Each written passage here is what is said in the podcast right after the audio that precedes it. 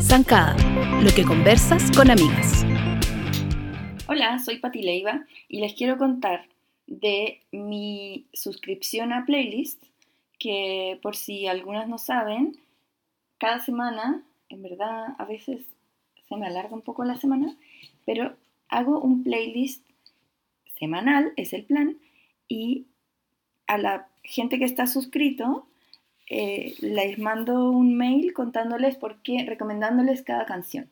Entonces puede ser porque mm, te hablo del autor o, del, o de que es un cover o de qué significa tal cosa para mí porque la descubrí ah, en X momento de la vida. En el fondo son como recomendaciones, como con pequeños llamados de por qué debieras ponerle atención a esa canción. El estilo es súper variado, hay música muy nueva, música vieja, música de todas las épocas y no voy a decir de todos los estilos porque me muevo siempre dentro del rock y el pop, pero también hay cosas como más eh, folk o en español o en verdad es variado, solo no va a haber reggaetón, ¿ya? Es lo único que, por lo que no digo, hay de todo, hay de toda la música. Em, pero bueno, es un poco el estilo que yo escucho, así que van bien eh, sinceras y abiertas las recomendaciones, muy personales también. Si quieren suscribirse, solo tienen que mandarme su mail a patileiva.gmail.com o por DM en Instagram, en arroba patileiva. Y yo de vuelta les mando estas recomendaciones semanales. Para cada playlist yo diseño un collage porque sí, porque me divierte hacerlo y era el pretexto perfecto. Entonces a cada lista le hago una portadita de, hecha en, recortes de revistas, es, no es digital, es manual, es análogo. Eh, recorto y hago estas nuevas imágenes hechas de otras imágenes. Y ahora se me ocurrió convertirlas en polera además. Entonces, si tú quieres comprar una polera con el diseño de cierta lista, hay siete disponibles por ahora, em, puedes encargarla a, esos, a esas mismas coordenadas. Las mando a hacer asunto polera, obvio, porque son las mejores. Y ahí en diseño son de algodón, en blanco y negro, y en diseños en norma como de mujer, que le llaman a la más entallada, y de hombre, que es la que yo ocupo, por ejemplo, yo ocupo la M de hombre, que es más anchita, y me gusta más como el oversize. Así que se los dejo muy recomendados, se llama Collage Party, porque la lista se llama Party Leiva. en fin, Collage Party es esta colección de poleras. Así que ojalá que les guste. La entrevista zancada. estamos con Eli Almic eh, antes de una visita a Chile bastante trabajada. Va a haber muchos shows. Eh, me encantaría que nos contara sobre eso y sobre lo que ha sido como este momento de, tomar eh, vuelo con, con tu nueva música y entre medio las cosas que han pasado. ¿Cómo estás? Bueno, Chile tiene larga data para mí porque cuando yo empecé a, subirme a los escenarios a rapear en el 2012, eh, en Chile estaban pasando cosas muy interesantes en el rap y siguen pasando. Eh, yo soy fan del rap chileno. Tienen una, mezcla como con el rap duro, pero también el rap más cantado y más melódico, y eso me, inspira mucho porque es más parecido a lo que yo hago. Entonces, bueno, eh, en el 2016 fui la primera vez, abrí para Broncoyote dos conciertos, soy muy fan del Bronco, eh, tenemos algunas canciones juntas también. Después, en el 2019, me, mm, me, llevaron al Santiago Off, que también fue muy lindo para mí porque soy actriz, entonces pude rapear en un festival de teatro. Y después, lo que todos sabemos, vino la pandemia y como que cortó un montón de procesos. Y si bien este año es un año donde estoy haciendo un disco nuevo y mi, eh, no, me estoy moviendo mucho para hacer el disco, dije, bueno, quiero ir a Chile porque hay un trabajo previo y, quiero continuarlo, ¿no? Eh, pasó la pandemia, pasaron unos años. Em, y bueno, nada, estoy como muy emocionada e ilusionada de volver a conectar con ese público, que es uno de los públicos que me muestra más apoyo, tanto en Spotify como en las redes. Así que bueno, eso, voy con, con un formato de banda pequeña y muchas ganas de tocar. O sea, hay una relación, hay una relación con, con este público. Y tú, Eli. Yo la siento así, sí. Qué buena. Eli, ¿y tú vives en Buenos Aires o vives en Uruguay? Bueno, me mudé en mayo para Buenos Aires eh, con, la, con la intención de, bueno, de crecer un poco más, de hacer nuevas conexiones. Igualmente voy todos los meses a tocar a Uruguay. En realidad en eso no me mm. cambia, pero sí me, sí me aporta mucho estar acá porque puedo estar más cerca de, bueno, conexiones artísticas que me interesan, por ejemplo. Y, y así que bueno, por ahora estoy haciendo base acá, pero reconozco que soy una persona bastante nómade y que no sé dónde estar el año que viene. Ajá, capaz que acá. de hecho, sí, tengo un plan que ya lo estoy alimentando mucho en mi mente. Quiero ir un mes a Chile a grabar una especie de EP con todas raperas mujeres. Eso es un deseo que tengo, ya lo vengo pensando. Ah, qué genial. Por ahora es solo una idea, pero... Bueno, pero así parte todo. Sí. Eh, ¿Cómo son tus días allá en Buenos Aires? ¿Tu rutina? Bueno, ahora estoy eh, estoy con una rutina bastante eh, establecida, que yo soy muy productiva por, en el día, entonces me gusta la mañana y, todas las horas de luz para escribir. en este disco es la primera vez que como que me adueñé de las herramientas para, para poder hacerlo en mi casa toda la etapa más casera, ¿no? Después sí toca buscar eh, más productores como para hacer crecer las canciones, buscar estudios profesionales, ver si algunas canciones las versiono tipo banda o si quedan así con un sonido como más electrónico. Pero en esta primera etapa estoy grabando con, sobre beats de, distintos productores eh, en un programa en la compu y tengo lo que necesito, que son tres cosas para, para hacer las canciones y eso me tiene muy motivada. Estoy en un proceso como muy personal haciendo el disco creo que más personal va a ser hasta ahora, si bien mi disco anterior, Días Así, fue, pienso que fue como una puerta de entrada hacia un mundo más íntimo, bueno, este va más hacia ese camino. Y ese, ese es mi día a día en general. Trato de, hacer un poco de ejercicio, de hacer alguna cosa que me conecte con el afuera, pero sinceramente estoy en un momento creativo como de cueva. Disfrutándolo muchísimo. Eh, hay que aprovecharlos. Eh, ¿Y cuál es la parte esa es la parte que te parece más entretenida de como el proceso creativo si vamos desde la raíz de una idea hasta la presentación en vivo? Bueno, me he hecho muchas veces esa pregunta. Es difícil responderla porque en el, e, en vivo es, la, es como la otra mitad, ¿no? Yo hacer las canciones para la gente vale tanto a veces como crearlas. Y, repito esta cosa de como vengo del teatro, estoy muy acostumbrada a, necesitar a, esas otras personas enfrente, que es como que te retroalimentás, ¿no? Yo llevo esas canciones y las personas te devuelven lo que les hace sentir.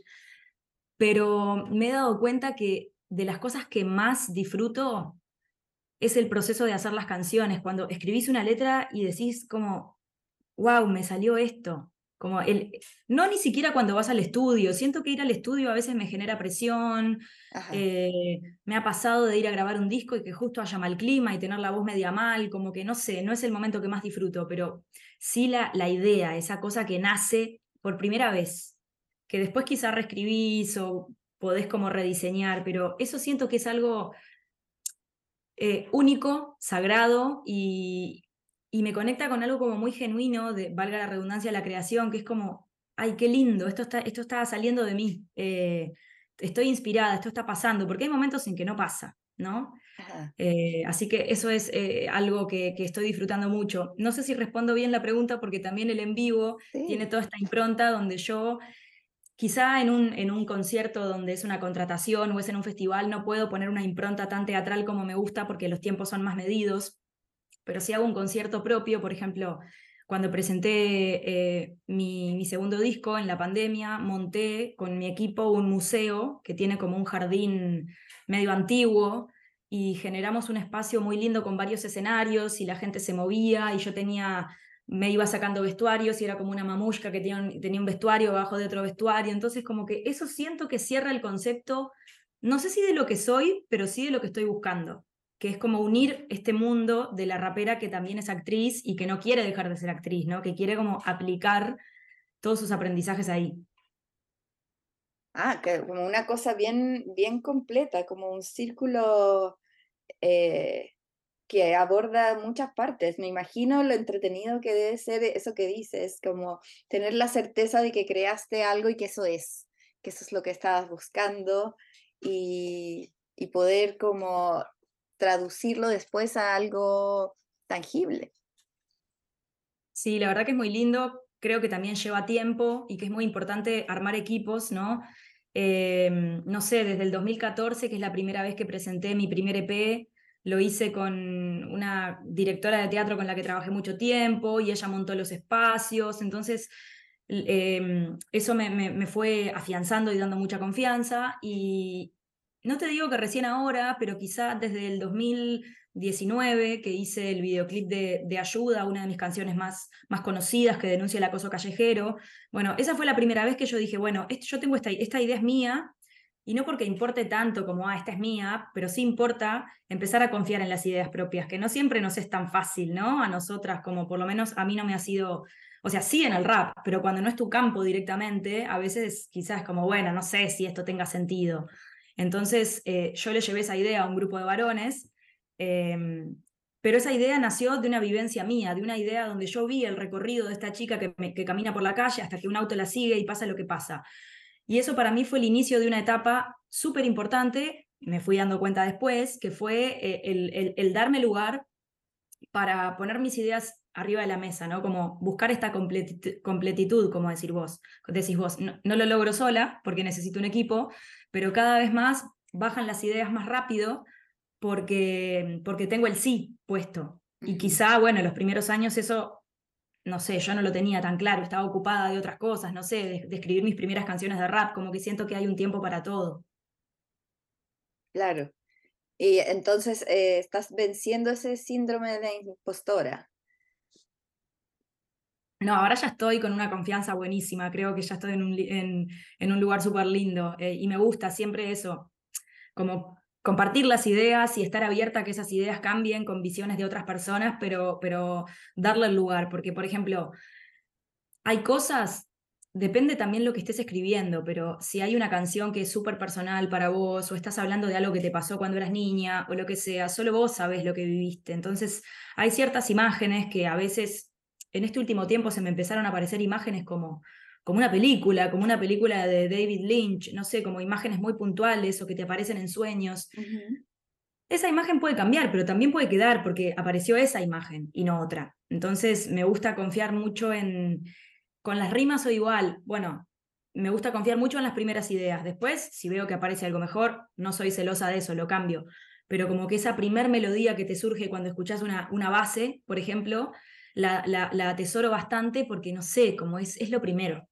Y ahora que hablas de esas visualizaciones que te llegan, eh, de pronto tú, tú practicas algún tipo de meditación o, de cultivar la espiritualidad de alguna forma. ¿Cuáles son tus momentos como de iluminación? Qué interesante esto que traes, porque hacer de la meditación una práctica, no te digo diaria, pero intentar que lo sea, me, ha traído conexiones, no sé, eh, sí, imágenes directas de cosas que de repente, claro, las estuve pensando antes porque estuve escribiendo sobre eso y conecto con una imagen visual. Em, a veces, no sé, ayer estaba en el, caminador, en la cinta, en el gimnasio y se me vino otra imagen, no, no, solamente en ese momento, pero bueno, de hecho, David Lynch habla mucho de eso, de que en sus meditaciones le, le, bajaron como las ideas más de, sus películas más importantes. Y yo no soy una persona que siempre ha meditado, porque me parece que lamentablemente tengo la costumbre de que cuando estoy más ansiosa o más triste medito más, pero después cuando estoy mejor como que lo, lo tiendo a abandonar, entonces ahora estoy trabajando tratando de mantener eso, ¿no? Como poner una música relajante para dormir, a veces para levantarme y mantener la, la práctica. Y, y, realmente me, me, me, está cambiando en esta cosa de, de, lo visual, que yo no, no, considero ser una persona como tan visual, sí más de, de, las melodías o de otro tipo, o sea, no, no siempre sé lo que quiero visualmente y es nuevo para mí esto de conectar con estas imágenes. No sé si bien de dónde surge, yo creo que es como un todo. Después, no creo, creo que tengo como un sentido de la espiritualidad muy, eh, que me lo he apropiado, pero muy personal, no, no sigo una corriente espiritual o no es que estoy como muy metida en el tema, pero a mi manera creo que lo tengo muy presente. ¿Eras una niña con mucho mundo interior, mucho mundo interior? ¿A qué jugabas? Me gusta esta pregunta, creo que nadie me la ha hecho. Eh, mira, creo que sí, porque cuando era niña leía muchísimo, eh, al nivel de que mi madre me llamaba para comer y yo no obedecía porque no quería soltar el libro y acababa de llegar de, la escuela, eh, de la primaria, no sé cómo le dicen en Chile, y siempre estaba como sacando libros de la biblioteca así verborrágicamente.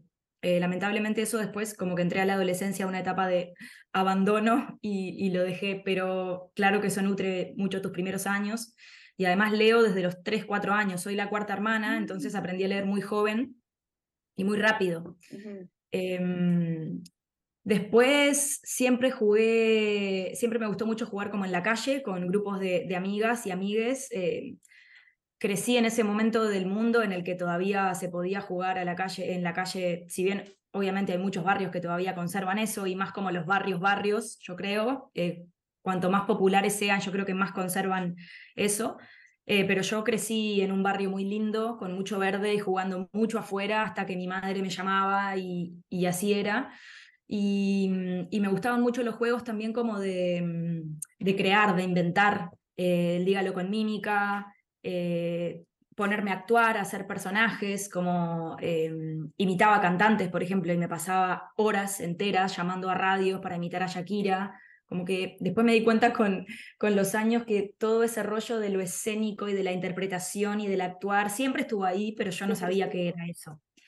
Eh, también sí, jugaba juegos de computadora cuando iba a lo de alguna amiga que tenía computadora porque yo no tenía, pero creo que lo que mi mayor tiempo fue, fue así, eh, en juegos más, más, más como entre compañeras y bueno, jugaba mucho a tocar timbres también eh, y desaparecer y tenía un juego que me fascinaba que era ir a lo de mi abuela y levantar el teléfono, eh, horrible pero hermoso, e inventar historias, llamaba a personas y les hacía creer que yo era una pariente que no conocían y de repente yo engatusaba a la gente, a veces me cortaban, por supuesto, y a mi abuela le venían las facturas del teléfono carísimas, entonces le decía a mi madre, mi madre me rezongaba a mí, pero yo me lo tomaba muy en serio. Mi triunfo era que la señora que lograba un número cualquiera, eh, como que embaucar, por si, si se quiere, que, que, me creyera que yo era una sobrina que no conocía y que estaba lejos. No era para pedirle nada, era solamente para poder... Para divertirte. Sí. Era muy divertido eso para mí. Ay, qué chistosa, nunca había escuchado esa, ese tipo de broma, porque no es como hacer tonto a alguien, es como divertirte inventando. En realidad estás engañando a alguien, pero bueno, yo era una niña. Claro, claro. No querías que hicieran nada, eh, que, querías ver qué, qué pasaba. Sí, y hacerles todo el acting, de, de, inventar una historia, de dónde era yo y de, no sé, hasta que la persona me contaba algo de sí misma y eh, es como los que engañan a las viejas para sacarles plata, pero yo no quería plata. Sin plata, gratis. Oye, Eli, ¿y te acuerdas cuál fue la primera música que, que te llamó a ti como un interés propio cuando uno dice, ¿qué es eso? Quiero y yo busco esa música, aparte de la que sonaba en tu casa o la que te ponían de niños. ¿Sabes qué me cuesta, eh, me cuesta responder esta pregunta que ya me la han hecho? Porque en mi casa se escuchaba muy poca música. ¿Viste? Mm. En general, los artistas vienen de casas donde, donde suena mucha música y tienen como, se acuerdan de lo primero que oyeron. Yo como que todavía no, ojalá me aparezca en algún momento en alguna de estas visiones ese recuerdo, pero no lo tengo muy claro. Em, sí eh, contactaba eh, uno de mis juegos preferidos era imitar a las cantantes que me gustaban, entonces las músicas tanto de, Shakira en su momento, como Thalía, como Rosana, como el pop que sonaba en la radio cuando yo era niña, me fascinaba y quería cantar igual a ellas, tanto así que a veces tenía una prima que me decía, canta con tu voz, y yo como, no sé cantar con mi voz. De hecho, yo no canto covers porque siento que la imitación eh, está como en mí, aunque no me salga parecido. Te gana, te supera. Mi oído, sí, es que lo hago desde muy niña. Em, entonces, las primeras músicas, yo creo, mira, tengo una, una grabada de cuando era bien niña, pequeña, que es mi enfermedad de Fabiana Cantilo, de ir en el auto con mi padre. Eh, y, que esa sea una de las canciones que, que disfrute de cantar mientras iba con él. Y después ya fui muy fan de, Shakira, de Pies Descalzos, y, y, bueno, y cuando las Spice Girls entraron a mi vida, eh, yo no soy fanática de nada actualmente, si bien me, fascina el arte y la música, pero ahí fue como una enfermedad de, de, ese mundo y creo que me aportó mucho a, a, quien soy hoy también. Pero no sé si responde del todo la pregunta, ¿no? Eh, se me fueron como apareciendo, tengo un poco confuso eso. Ajá. Bueno, y todo eso al final te va armando lo tuyo propio que traes y que se mezcla tanto con, con esta cosa histriónica de la actuación eh, y esas inspiraciones. Eli, te agradezco un montón, me ha dado mucho gusto conversar contigo. Dejamos a todo el público de Zancada invitado a que vaya a tus shows, que los vamos a detallar en redes porque son un montón. Eh, si quieres dejar invitado al público de Zancada, te dejo la voz. Sí, claro. Eh, primero agradecerte porque me hiciste preguntas muy lindas que disfruté mucho y ah. eso lo valoro. Eh, invitar a toda la gente. el 24 de noviembre voy a estar en Santiago, en el Espacio del Ángel, con Rayo Cusa. El 25 en Valparaíso, con la Dania Neco, la de Yabu y Micaela, que nos inventamos como nuestra propia celebración de los 50 años del hip hop. Por supuesto que están todas invitadas. Eh, esos dos shows tienen las, las entradas en venta y el tercer show es en Concepción, con entrada gratuita en Casa de Salud el primero de diciembre. Así que bueno, están todos invitados. Espectacular. Te mando un abrazo y bueno, bienvenida cuando llegues. Eh, que te vaya increíble y espero verte en vivo. Muchísimas gracias. Un abrazo para vos. Escúchanos cada semana en Spotify o en tu podcast player favorito como el podcast de Zancada. También te invitamos a seguirnos en Instagram, Twitter y Facebook como Zancada y a leernos todos los días en zancada.com, donde encuentras todos los temas que conversas con amigas.